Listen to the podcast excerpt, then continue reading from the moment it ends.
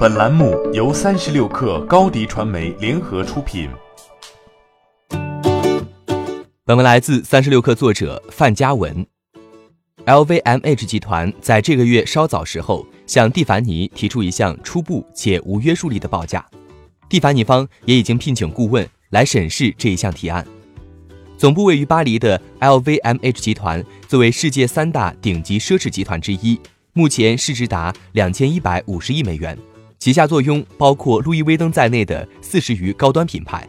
在截至九月底的前三季度内，整体销售额同比大涨百分之十六，至三百八十三点九八亿欧元。特别是中国市场增速明显。尽管整体发展出色，但它在品牌珠宝市场上并没有占据优势地位。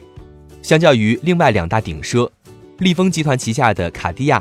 梵克雅宝及开元集团旗下的宝诗龙等，LVMH 拥有的宝格丽、弗列德等珠宝品牌显得略逊一筹。在第三季度财报中，也显示他们手表及珠宝增长明显落后于集团其他类别产品。过去十年，奢侈品牌一直主导着高端手表和箱包市场，但在珠宝市场上，消费者往往并不关心它背后的品牌。鉴于目前品牌珠宝的年增长率大约是百分之六，情况或许有了转变。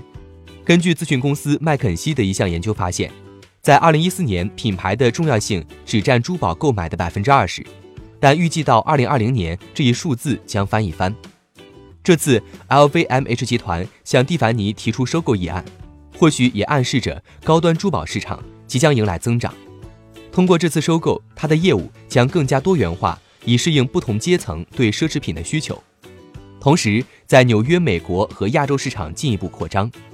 LVMH 集团以一百四十五亿美元的价码收购目前市值一百一十九亿美元的蒂凡尼。